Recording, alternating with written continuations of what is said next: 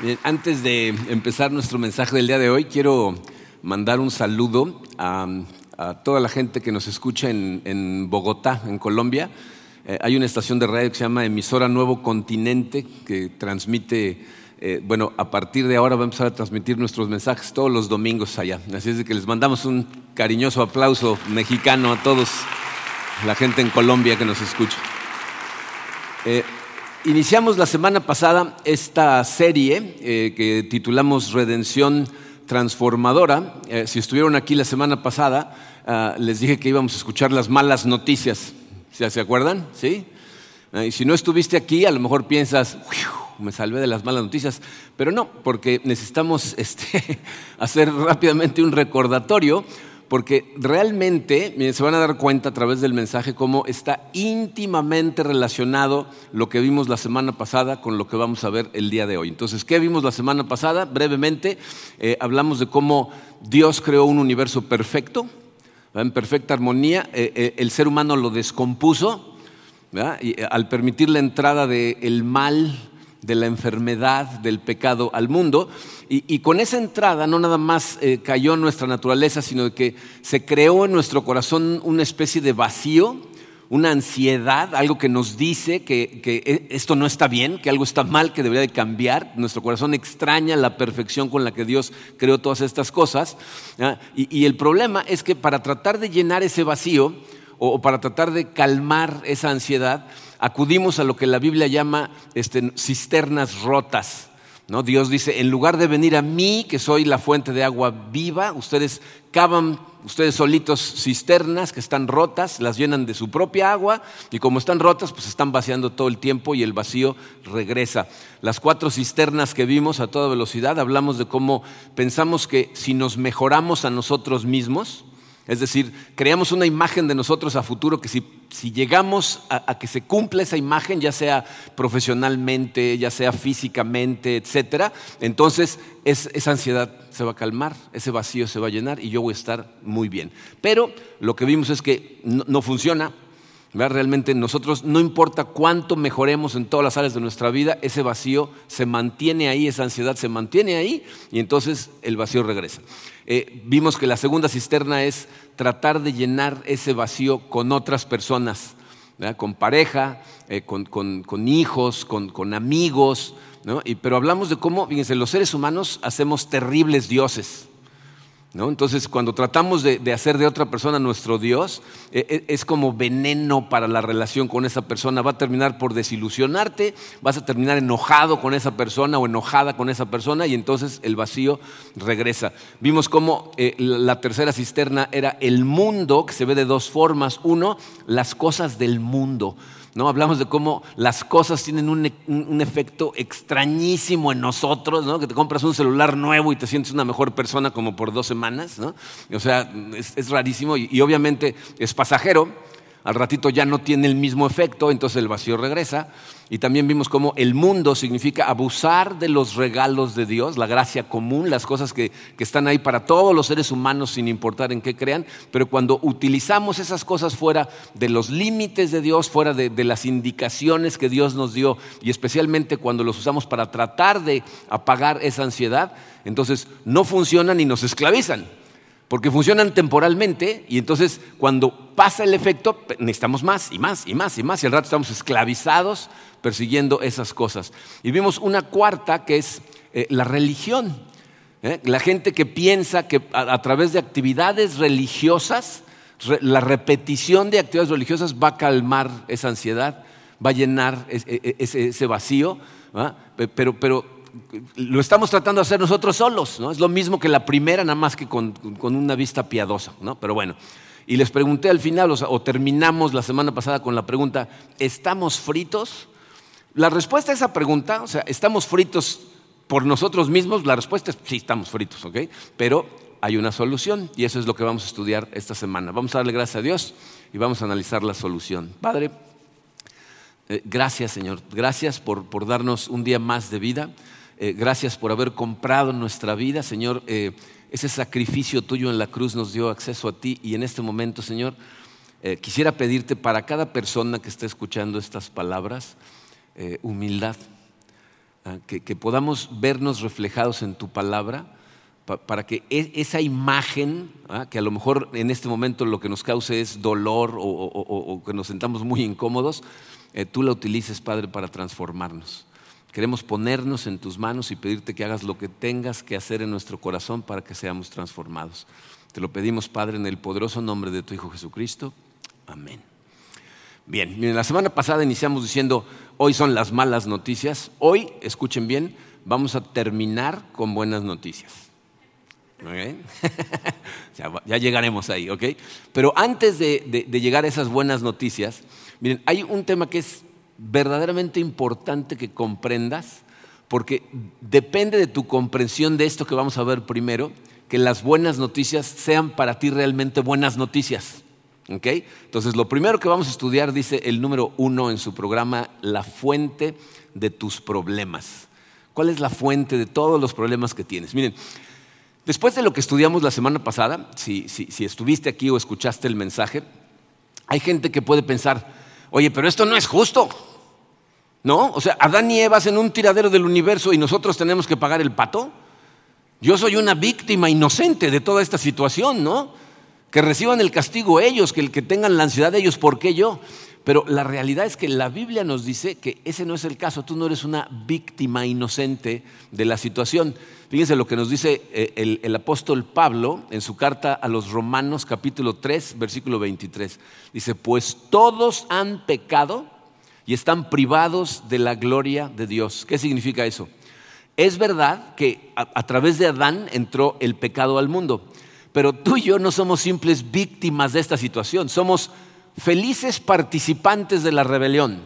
O sea, tú has participado eh, en actividades pecaminosas en, contra de Dios y lo has hecho voluntariamente y con gusto. Miren, aunque no lo reconozcan o aunque nunca lo dirían con estas palabras, quiero que se den cuenta lo que nuestras acciones dicen cuando acudimos a una de las cuatro cisternas. cuando tú piensas que te puedes mejorar a ti mismo, que si trabajas fuerte en ti, ¿no? usas tu fuerza de voluntad, triunfas en un área o, cambias tu apariencia física por, por, fuerza de voluntad, por trabajo, y entonces vas a estar bien, lo que le estás diciendo a Dios es, no te necesito, yo puedo, tengo esto bajo control, no te preocupes. ¿eh? aparte yo creo que sé mejor que tú lo que me va a hacer feliz. Entonces, déjame, a mí.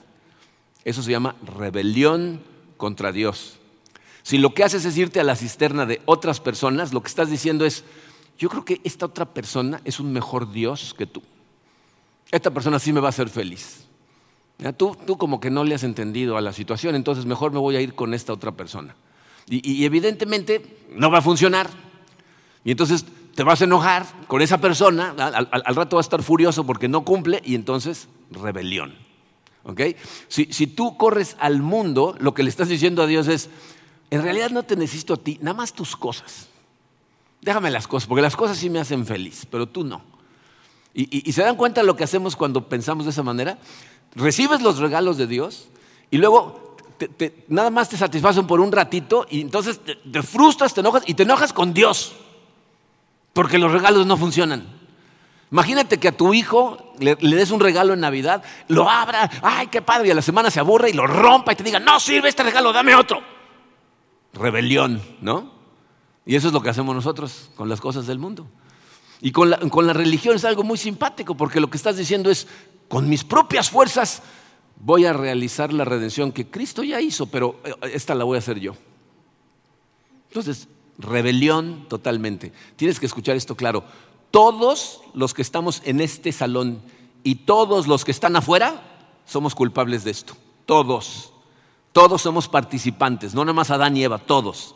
Y tienes que entender de dónde viene, cuál es la fuente de esta problemática para entender lo gloriosas que son las buenas noticias. Entonces vamos a escuchar de, boca de Jesucristo en un pasaje que se encuentra en Marcos capítulo 7. Fíjense, aquí Jesucristo primero le está hablando a una multitud y luego en petit comité está con sus discípulos que no le entienden y entonces les tiene que explicar. Fíjense, empezamos en el versículo 14. Dice, de nuevo Jesús llamó a la multitud. Escúchenme todos, dijo, y entiendan esto nada de lo que viene de afuera puede contaminar a una persona. Más bien, lo que sale de la persona es lo que la contamina. Después de que dejó a la gente y entró en la casa, sus discípulos le preguntaron sobre la comparación que había hecho. Tampoco ustedes pueden entenderlo, les dijo. ¿No se dan cuenta de que nada de lo que entra en una persona puede contaminarla? Porque no entra en su corazón, sino en su estómago y después se va a dar a la letrina. Con esto, y este versículo espero que les encante a todos, con esto Jesús declaraba limpios todos los alimentos. Gracias Dios por la cochinita pibil y el tocino. Ah, luego añadió, lo que sale de la persona es lo que la contamina, porque de dentro del corazón humano salen los malos pensamientos, la inmoralidad sexual, los robos, los homicidios, los adulterios, la avaricia, la maldad, el engaño, el libertinaje, la envidia, la calumnia, la arrogancia y la necedad. Todos estos males vienen de adentro y contaminan a la persona. Miren, esta gente que está escuchando a Jesucristo es gente que entiende, porque son judíos, entienden que hay cosas que pueden contaminarlos, es decir, hay cosas que pueden ponerlos en problemas con Dios. Y es muy importante que nosotros entendamos lo mismo. O sea, tienes que entender que hay cosas que te ponen en problemas con Dios. Eh, eh, eh, muchas veces, esto se los he dicho más de una vez, hay veces que cuando me bajo de aquí, hay gente que me dice, híjole, este sermón verdaderamente me puso una cachetiza espantosa sentirte cacheteado por Dios, eh, sentirte culpable porque ves reflejadas ciertos comportamientos. Eh, ser consciente de que estás batallando con ciertas cosas, no es necesariamente algo malo. Es, es, que el cirujano del universo está empezando una cirugía en ti para arrancarte cosas y liberarte de ellas. Muchas veces hace falta un poco de dolor en la confrontación. Y, lo triste de nuestra cultura es que eh, la cultura en la que vivimos ve el dolor como algo que hay que erradicar que buscar la manera de que no duela inmediatamente.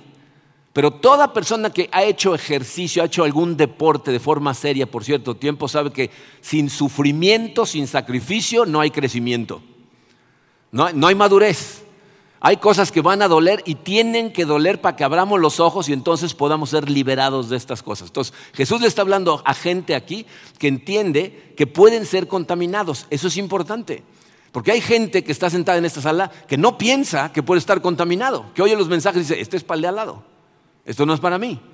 Pero también tenemos a otros que son hipersensibles a esto porque son tan conscientes de que están contaminados, de que están sucios, que nada más estar oyendo estas palabras ya lo está haciendo sentirse incómodos. Y el problema es que aquí es en donde muchos cristianos corren a las cisternas de las que hablamos.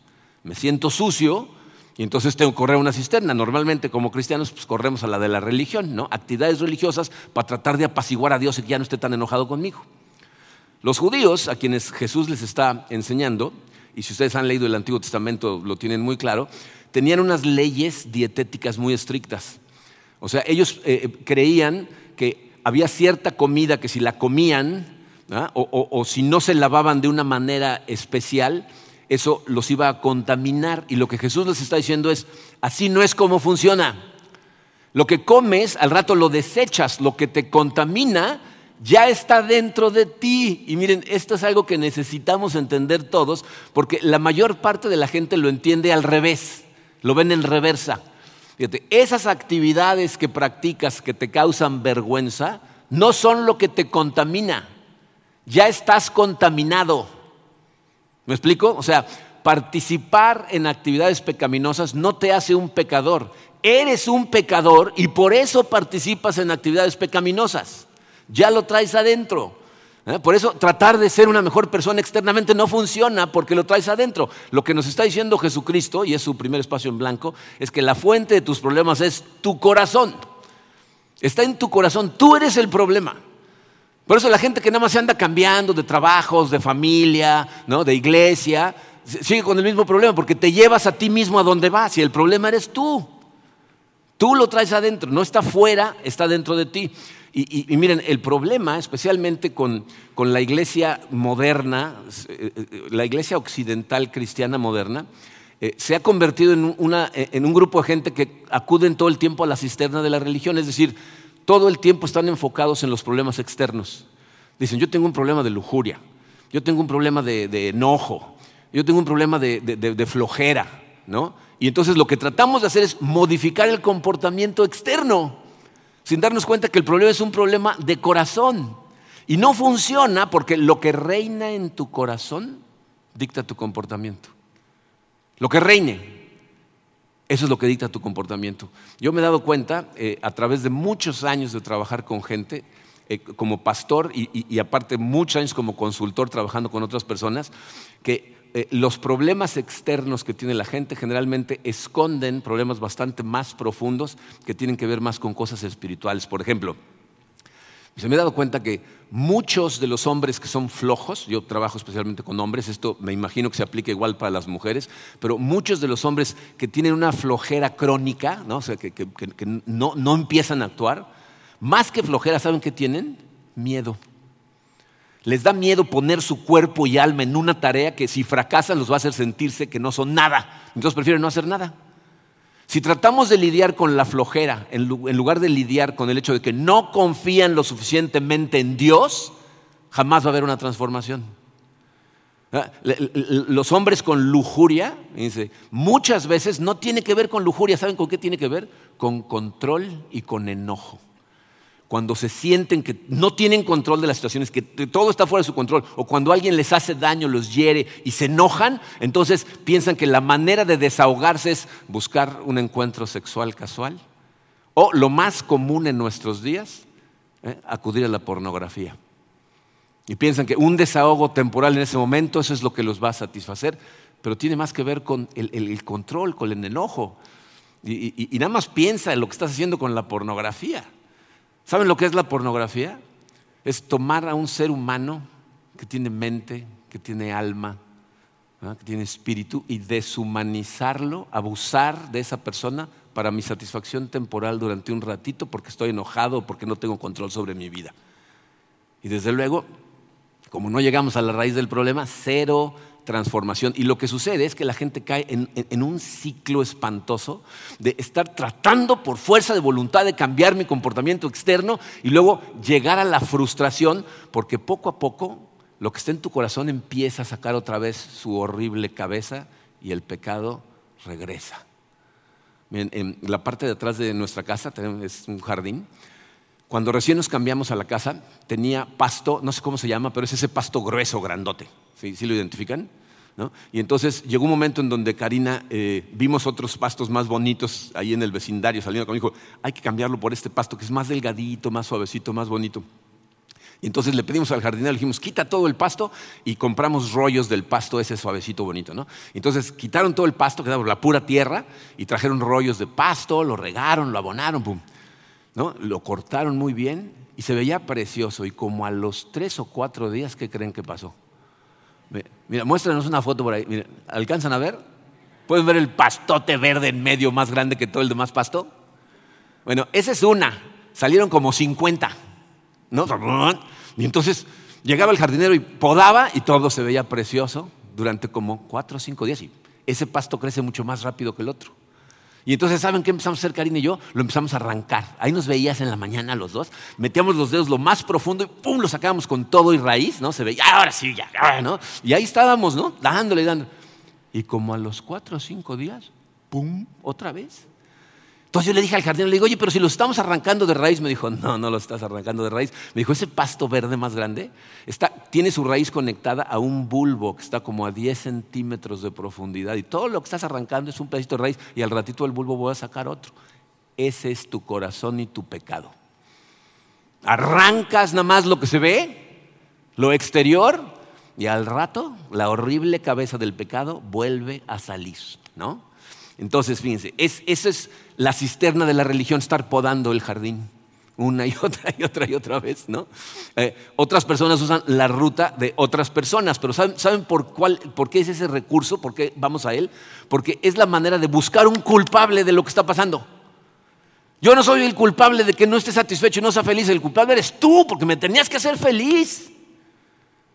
No te di el puesto de Dios. ¿Por qué no me estás haciendo feliz? Igual todas las cisternas, como le busques, lo que estás haciendo es cortar nada más de arribita o estar evadiendo la responsabilidad de tu falta de satisfacción porque lo estás tratando de hacer tú solo. Jesús lo que hace eh, eh, con este pasaje que acabamos de leer es destroza totalmente todos los argumentos que tengas acerca de quién tiene la culpa o de si puedes o no puedes hacerlo solo. Y lo que nos da es una lista, no sé si fijaron, pero da una lista de cosas que nadie puede forzarte a hacer más que tú. Nadie. Y la lista empieza con algo muy interesante porque yo estoy convencido que de la primera parte de la lista se disparan todas las demás. Se las vamos a poner de nuevo en, en la pantalla. Marcos 7, 21 dice, porque de adentro del corazón humano salen los malos pensamientos. Dime, por favor, si alguien te puede forzar a tener malos pensamientos. ¿Alguien te puede hacer pensar cosas malas, agresivas, o cosas que no debía estar pensando? Y ya sé que hay gente que va a decir, no conoces a mi mujer, ¿no? o no conoces a mi esposo, no conoces a mi papá, no conoces a mi jefe, no, tú llena el espacio en blanco, ¿a quién? ¿No? Alguien más es culpable de mis malos pensamientos. La realidad, miren, tenemos que reconocer que vivimos en un mundo caído. Estamos de acuerdo todos en eso, ¿no?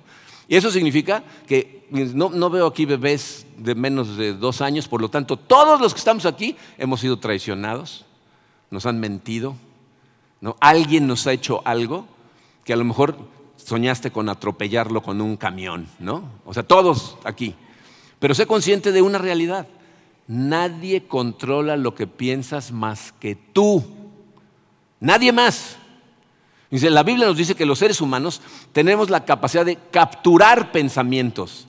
Creo que el problema de mucha gente es que no se fija en qué está pensando, deja que sus pensamientos se sigan.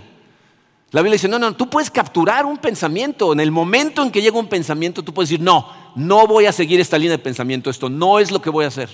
Miren, me gustaría tener el tiempo de explicarles el impacto que entender ese recurso ha tenido en mi vida.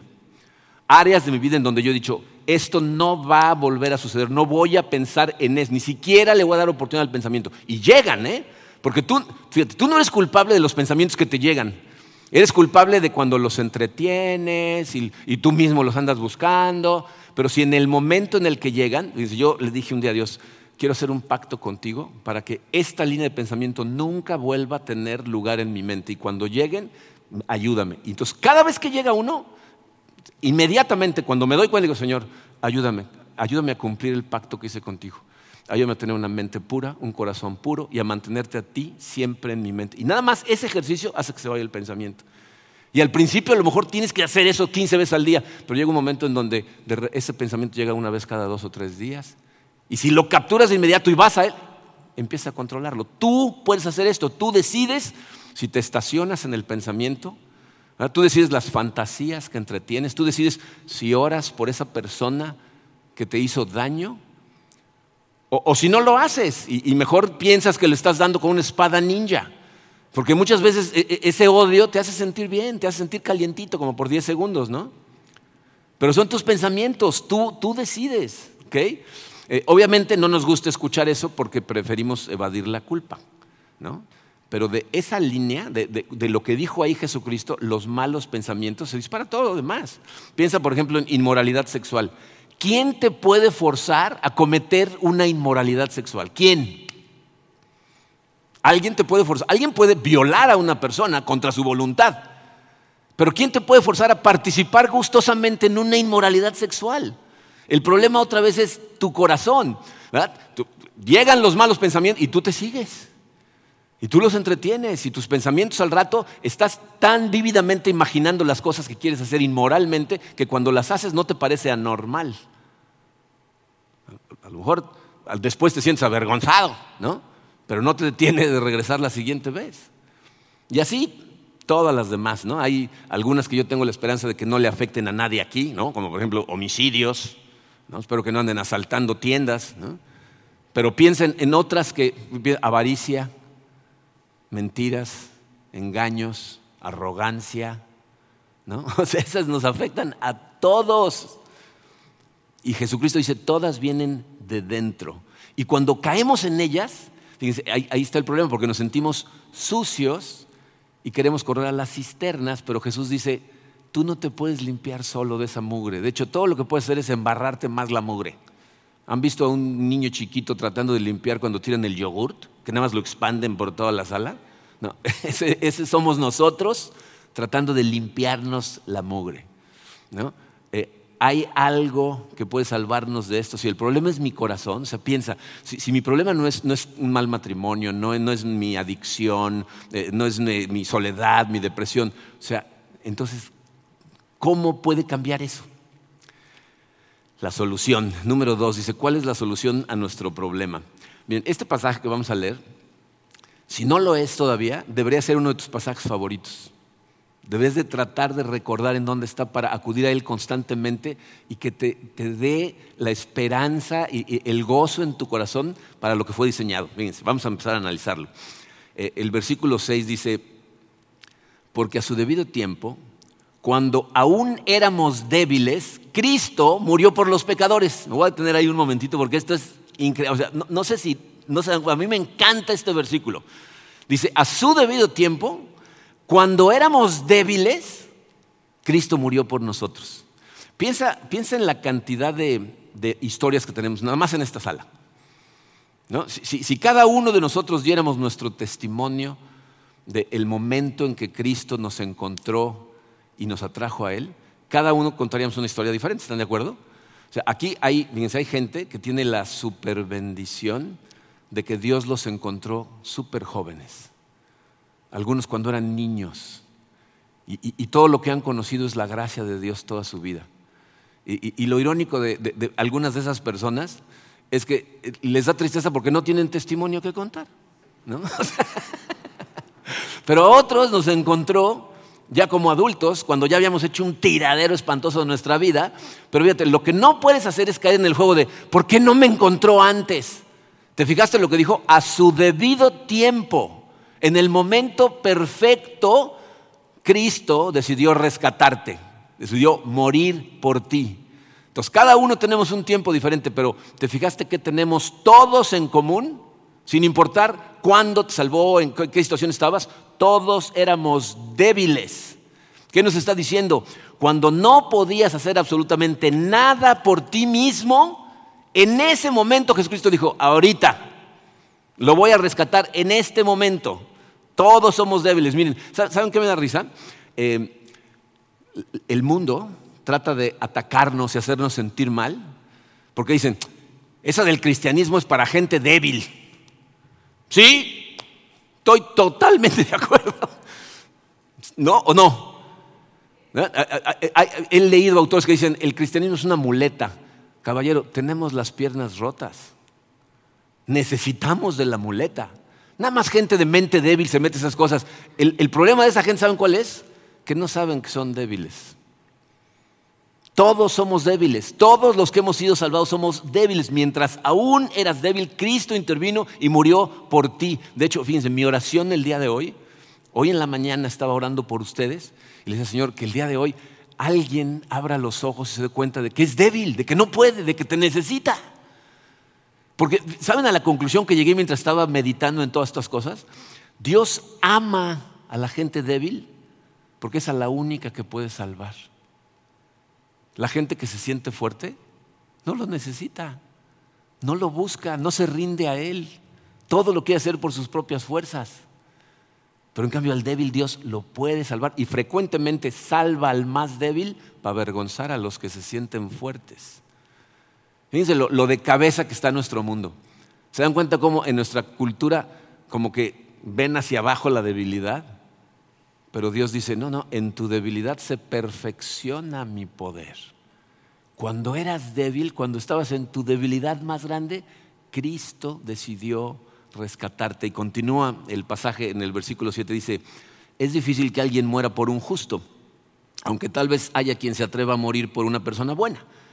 Pero Dios muestra su amor por nosotros. Fíjense, nos está diciendo cómo es que Dios demuestra cuánto te ama. Dice, muestra su amor por nosotros en que cuando aún éramos pecadores, Cristo murió por nosotros. Con mucha más razón, ahora que ya hemos sido justificados en su sangre, seremos salvados del castigo por medio de Él. Miren, este, este, pasaje podríamos haber pasado todo un sermón nada más analizando estos versículos, porque son los bloques a través de los cuales podemos construir nuestra comprensión profunda del Evangelio. ¿No? Este Evangelio que no solamente termina en la justificación, ¿saben lo que es la justificación? O sea, el hecho de que Dios te pasa la justificación de Jesucristo. O sea, ahora te ve como perfecto, pero aparte termina en la reconciliación de tu relación con Él, que antes estaba rota y ahora está reconciliada. Es importantísimo que entiendas y recuerdes este pasaje, porque saben que me he dado cuenta que hay muchas personas que les cuesta mucho trabajo acudir a Dios cuando se tropiezan. Se avergüenzan a tal grado que, no, pueden ni hacer una oración.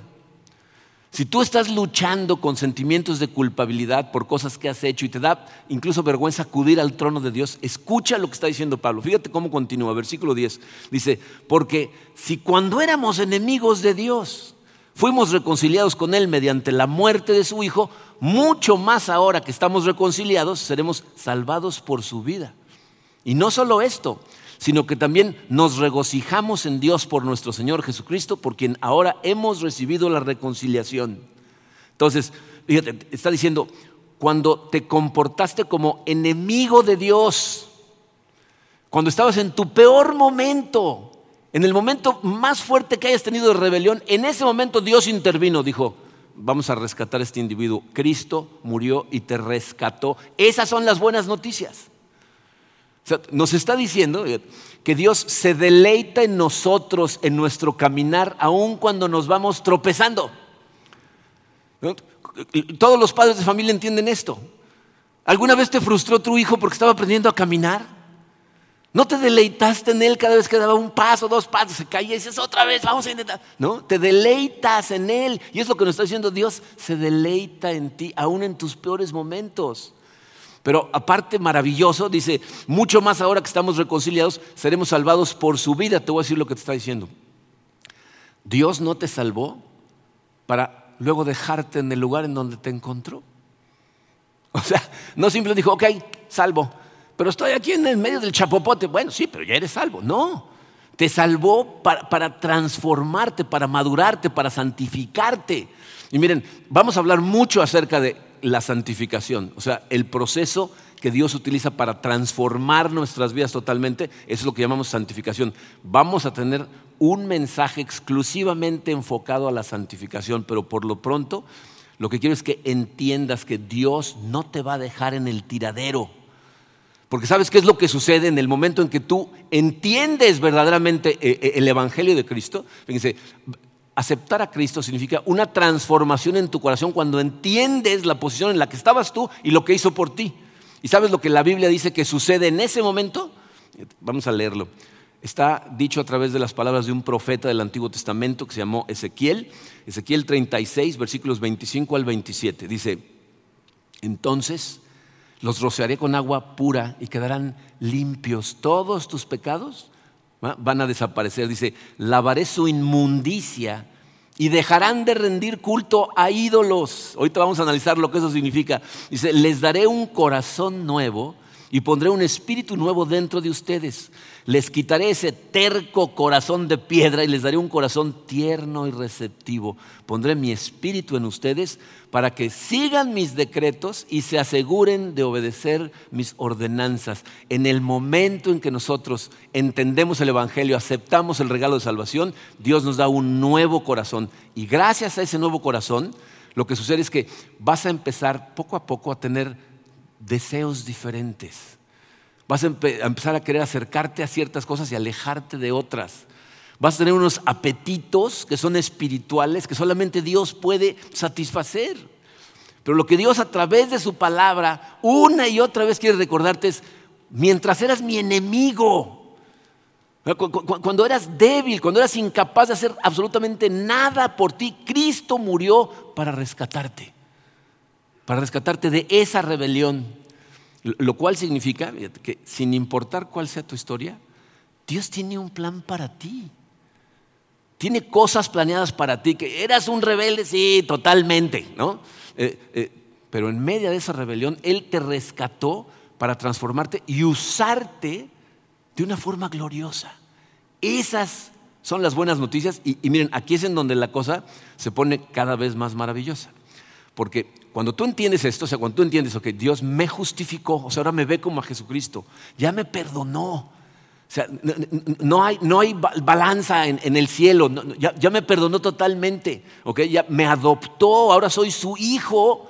Entonces, empezamos a ver cómo endereza poco a poco eh, nuestros problemas con las cisternas. Por ejemplo, la primera, ya no necesito tratar de mejorarme. O sea, ya sé yo que el problema soy yo. Lo que hago es adoptar el hábito de cada vez que empiezo a sentir esa debilidad, en lugar de decir, tengo que mejorar, tengo que ser una mejor persona, inmediatamente acudo a Él. Padre, te necesito. Esto, esto, es más fuerte que yo, por favor. Inmediatamente acudo a Él.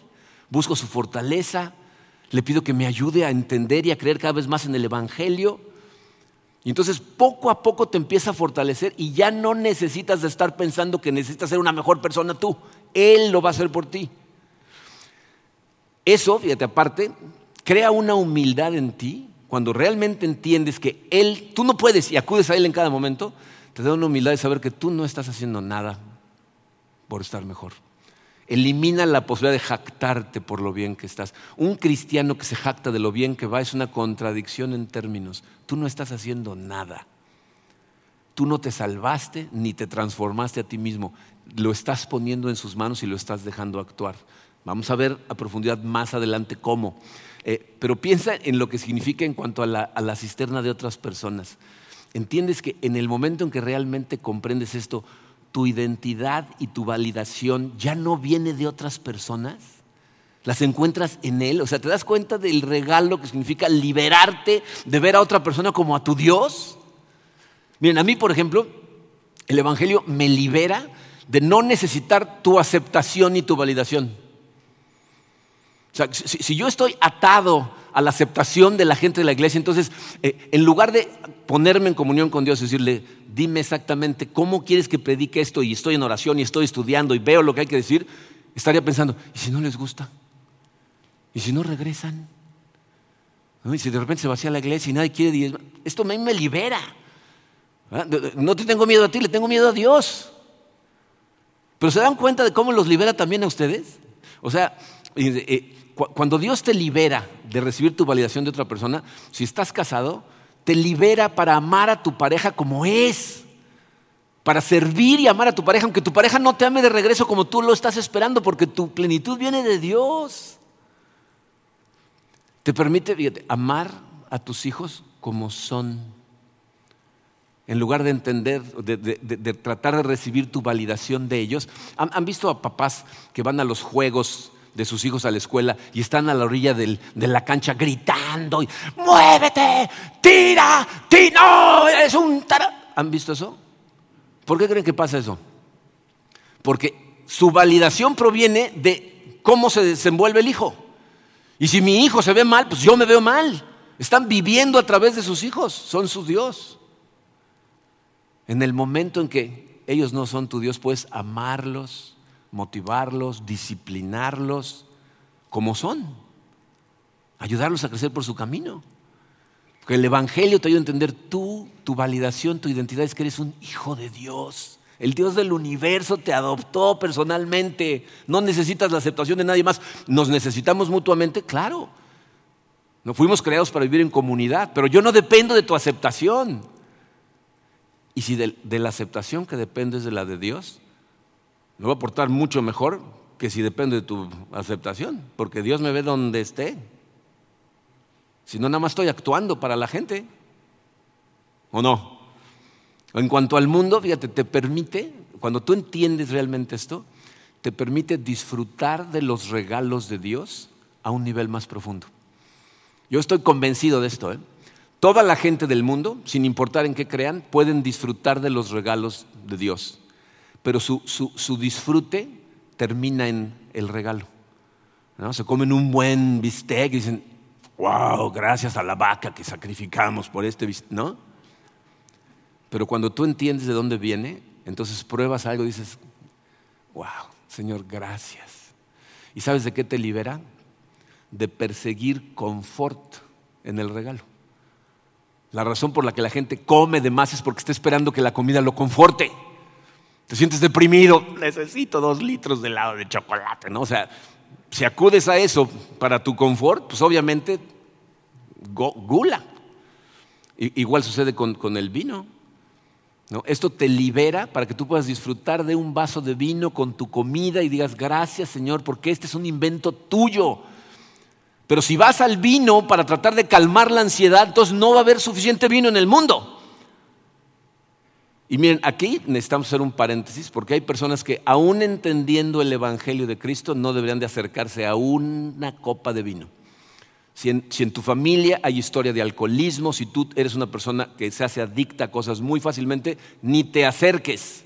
Tenemos libertad en Cristo, tenemos libertad en Cristo. ¿Podemos utilizar esa libertad de la manera más necia posible?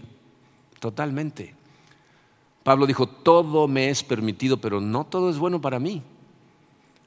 No voy a permitir que nada tome control de mí. En otras palabras, si alguna de los regalos de Dios, cuando tú te vas sobre ese regalo, lo que hace es hacerte olvidar a Dios, aléjate, ni te acerques.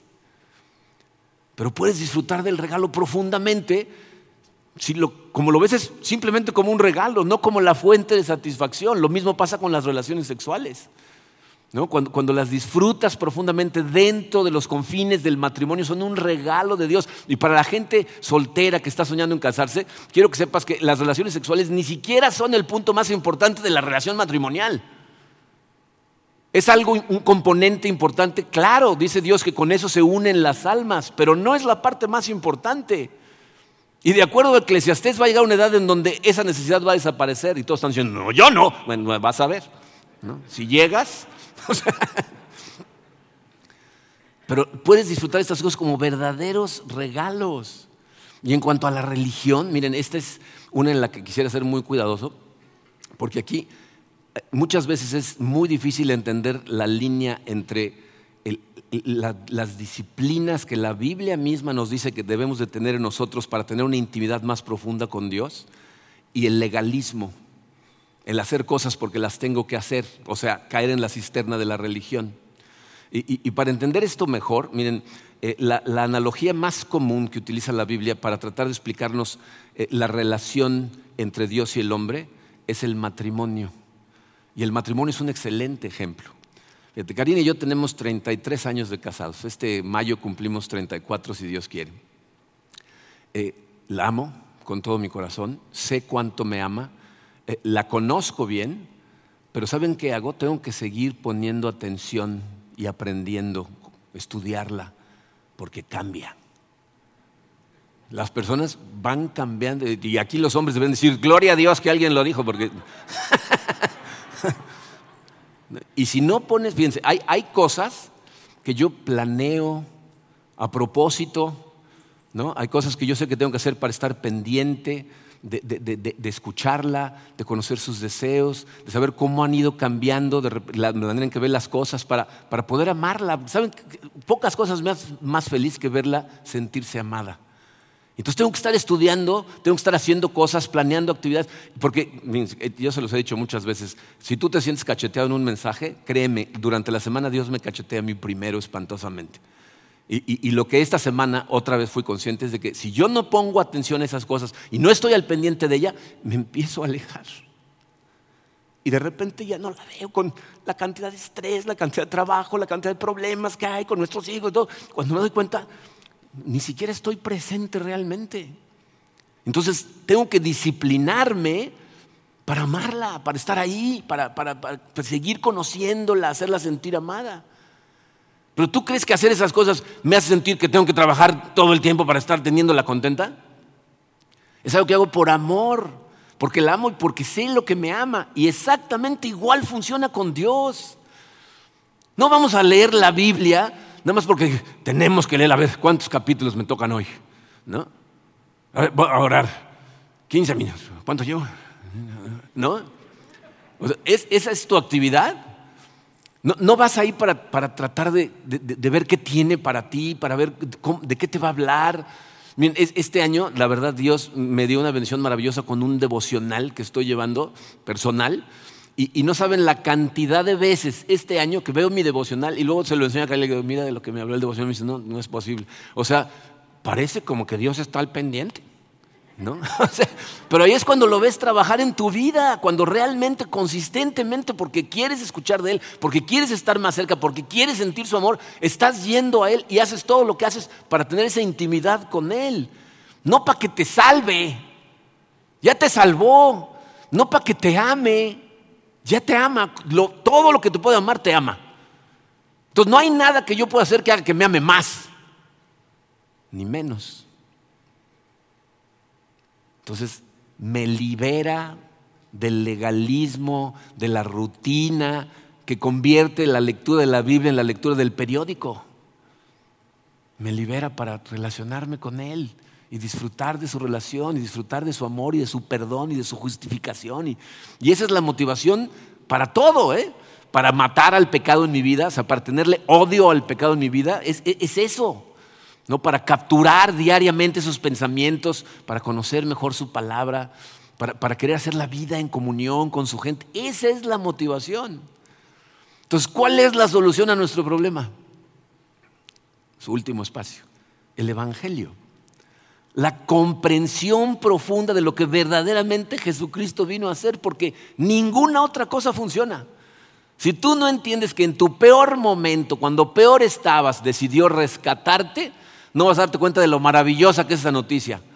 Yo no tuve que hacer nada, no tuve que portarme bien, no tuve que ser mejor en nada. Él, por amor, me rescató.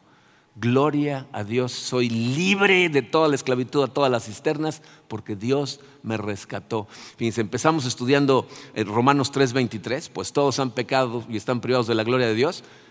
Ah, ¿Se han fijado cuál es el siguiente versículo después de ese? El 24 dice, pero por su gracia son justificados gratuitamente mediante la redención que Cristo Jesús efectuó.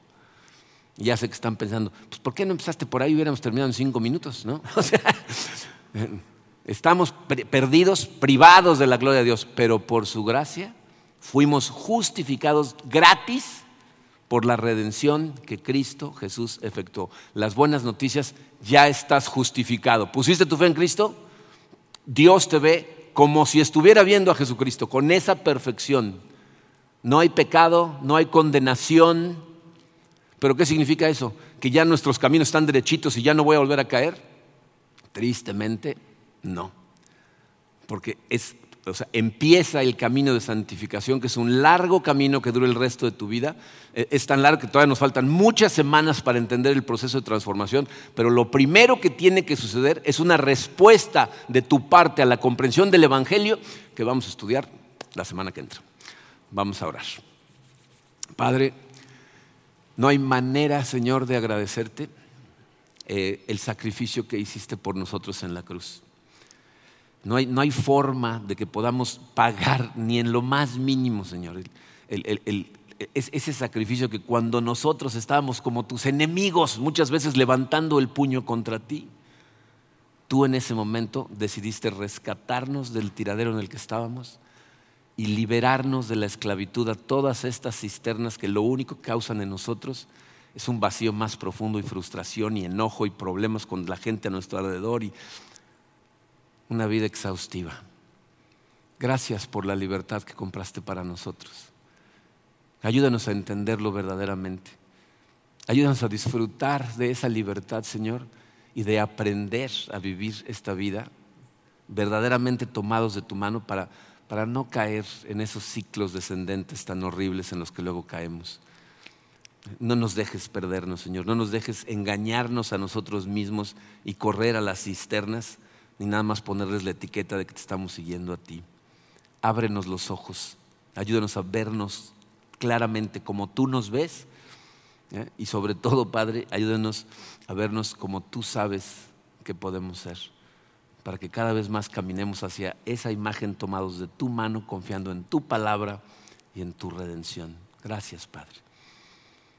En el nombre poderoso de tu Hijo Jesucristo. Amén.